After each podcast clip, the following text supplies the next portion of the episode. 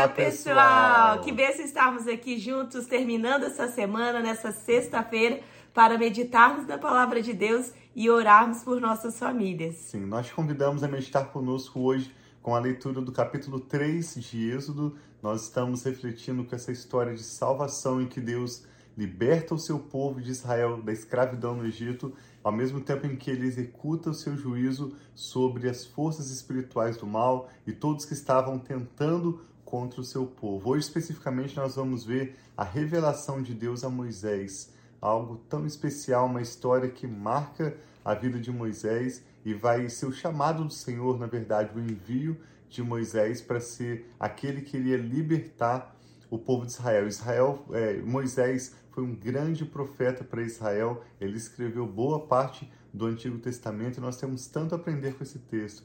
Então, te convidamos a meditar conosco.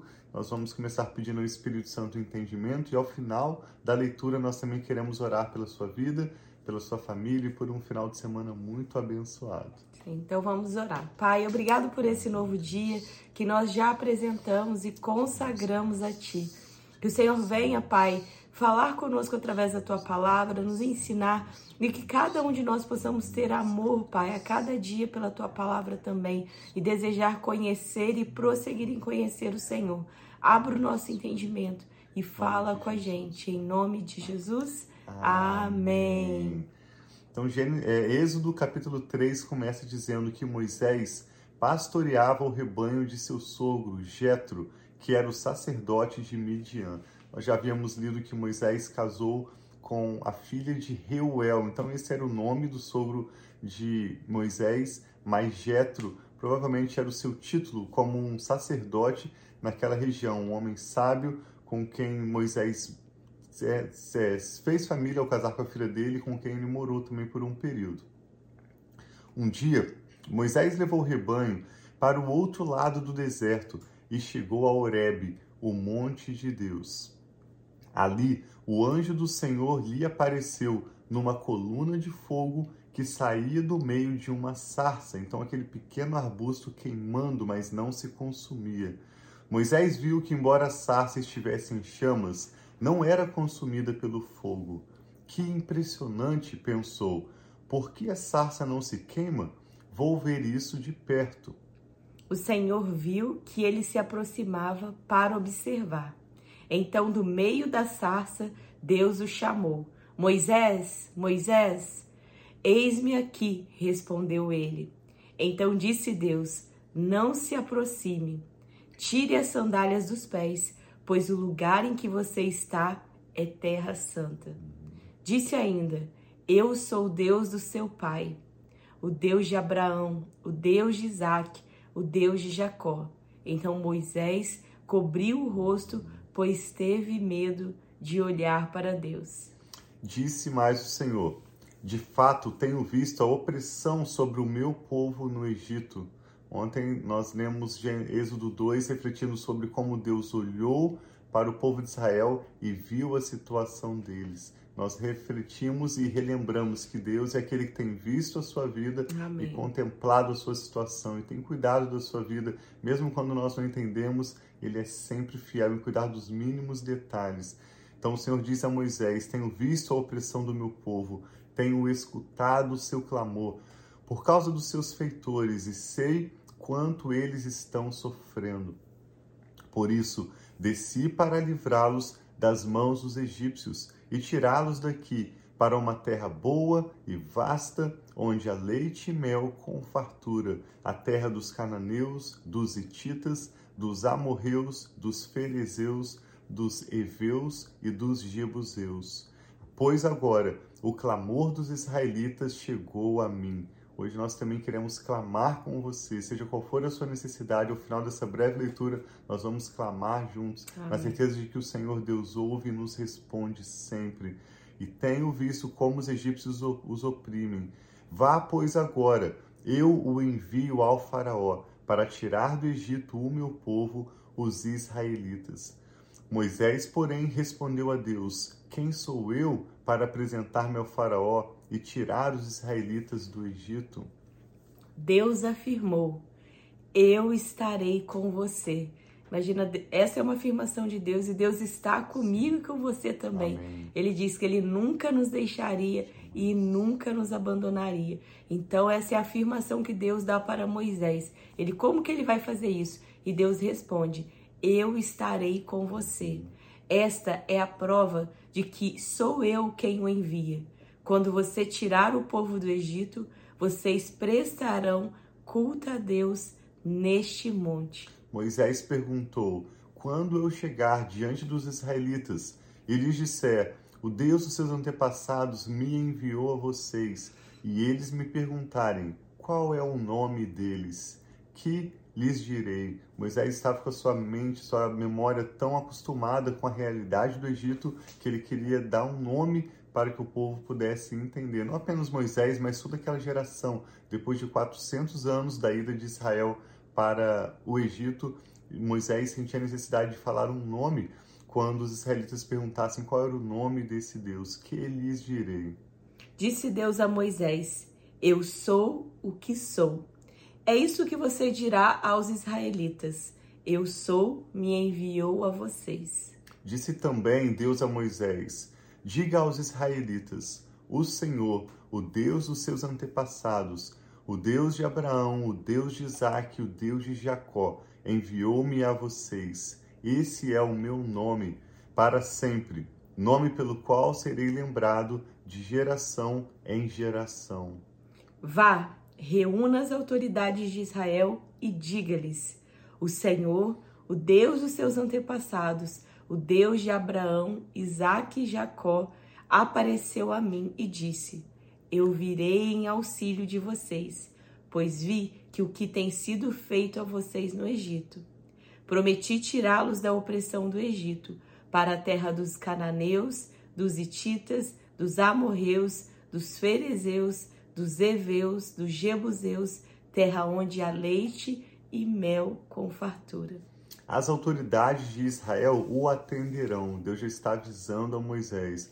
Depois você irá com elas ao rei do Egito e lhes dirá: O Senhor, o Deus dos Hebreus, veio ao nosso encontro. Agora deixe-nos fazer uma caminhada de três dias adentrando o deserto para oferecermos sacrifícios ao Senhor, o nosso Deus. Eu sei que o rei do Egito não os deixará sair, a não ser que uma poderosa mão o force. E esse era o plano de Deus desde o princípio.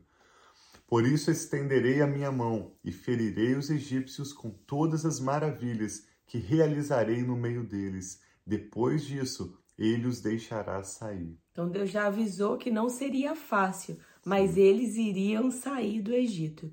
E ele continua: E farei que os egípcios tenham, egípcios tenham boa vontade para com o povo, de modo que, quando vocês saírem, não sairão de mãos vazias. Todos os israelitas pedirão às suas vizinhas e às mulheres que estiverem hospedando em casa objetos de prata e de ouro e roupas que vocês porão em seus filhos e em suas filhas. Assim vocês despojarão os egípcios.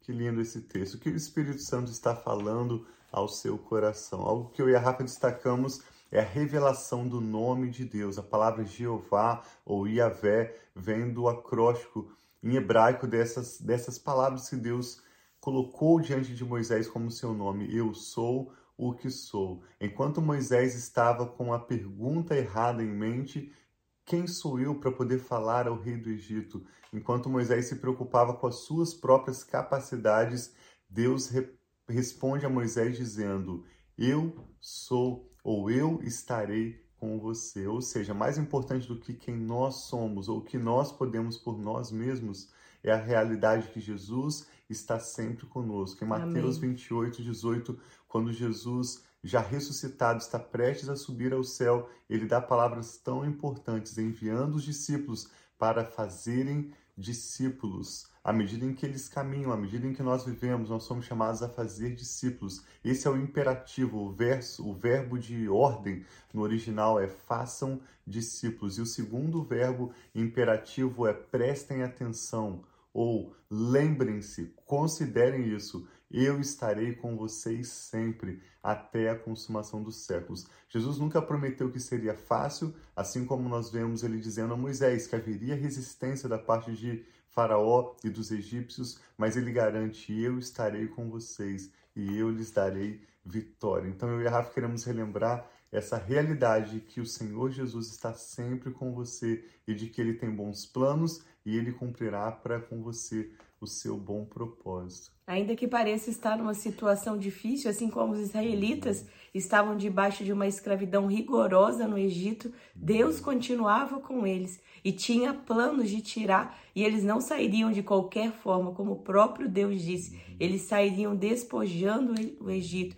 eles sairiam com riquezas, bens, daquela terra para a terra que manava leite e mel, da terra que tinha fartura, como o próprio Deus. Então, se você tem estado num momento difícil, saiba que você tem promessas e Deus tem outra fase. Muitas vezes uma estação da nossa vida que é difícil parece, a impressão parece que nunca mais vai acabar, que nunca mais vai ter fim e que vai ser para sempre. Mas as estações mudam, assim como nós aqui estamos entrando na primavera Aí no Brasil, qual que é do Brasil agora? Vai chegando no outono. Nós estamos em Austin, Texas, Sim. nos Estados Unidos. Sim, aqui é diferente a estação, são as estações são diferentes da do Brasil. A gente tá saindo de um frio intenso agora para ir para primavera e vocês aí indo para qual é o que você disse? Uau, chegando o outono, o né? Para quem está no Brasil. Para quem está no Brasil, está chegando o outono. E se você está em outro país que fala português, eu não sei qual estação que você está, mas as estações mudam e muda a característica da estação. Sim. Então nós queremos orar para que se você está numa situação difícil, que possa vir esse tempo de refrigério, Amém. esse tempo de restituição, esse tempo de boas notícias, assim como nós temos declarado sobre esse ano, que seja um ano sobre a nossa casa, sobre a nossa família, de boas notícias, onde nós vamos ver o favor do Senhor, a palavra do Senhor sendo declarada, liberada as bênçãos do Senhor que Ele já tem reservado e preparado sobre nós. Assim seja. Vamos orar juntos. Pai, nós te damos graças. Amém, Senhor. Porque o Senhor é bom. Deus Todo-Poderoso, nos perdoe pelas vezes em que nós nos preocupamos conosco mesmos, com as nossas próprias capacidades e ficamos preocupados e ansiosos sobre qual é a solução que vamos utilizar Ao invés de olharmos para o Senhor. A tua palavra nos lembra que aqueles que olham para o Senhor estão radiantes de alegria e seu rosto jamais mostrará decepção. Então, nesta manhã, nós, eu e a Rafa, oramos, Pai, com essa pessoa que está conectada conosco, simplesmente aquietando os nossos corações, deixando aos teus pés as nossas perguntas, as nossas dúvidas e medos e nós olhamos para o Senhor, Sim, nos pai. lembrando que o Senhor é o grande eu sou, Amém. não aquele apenas que era, mas também aquele que é e que há de vir, o mesmo ontem, hoje e eternamente. Assim Obrigado, seja, pai, pai, pela sua fidelidade, apesar de ser um Deus grande, todo-poderoso, soberano, o Senhor se importa conosco e cuida das nossas vidas nos mínimos detalhes. Amém, Nós entregamos, Pai, cada pedido de oração que agora é apresentado ao Senhor, cada preocupação, cada ansiedade, nós deixamos aos teus pés, Pai. Oramos entregando a nossa família, nossos filhos, aqueles também que têm os seus netos e bisnetos, cada necessidade, Pai, que é trazida diante do Senhor agora. Nós deixamos aos teus pés para não tomá-las de volta. Confiamos ao Senhor, nossa família, nosso futuro. Oramos por um final de semana abençoado. Ó Pai, ajuda-nos a concluirmos as tarefas que temos Amém, ainda para essa Senhor, semana. Cada compromisso nós entregamos ao Senhor, pedindo a tua ajuda, sabedoria e graça para concluirmos pai. essa semana e assim podermos desfrutar um ótimo final de semana em família, com um bom tempo de qualidade louvando o Senhor, meditando na tua palavra e descansando juntos. Oramos com ações de graças em nome de Jesus. Amém. Amém. Deus abençoe então muito seu final de semana. Amém. Hoje é sexta, amanhã nós não temos a live, mas voltamos Sim. firmes no domingo, né, meu? Amamos muito vocês. Deus os abençoe e até domingo. Um abração.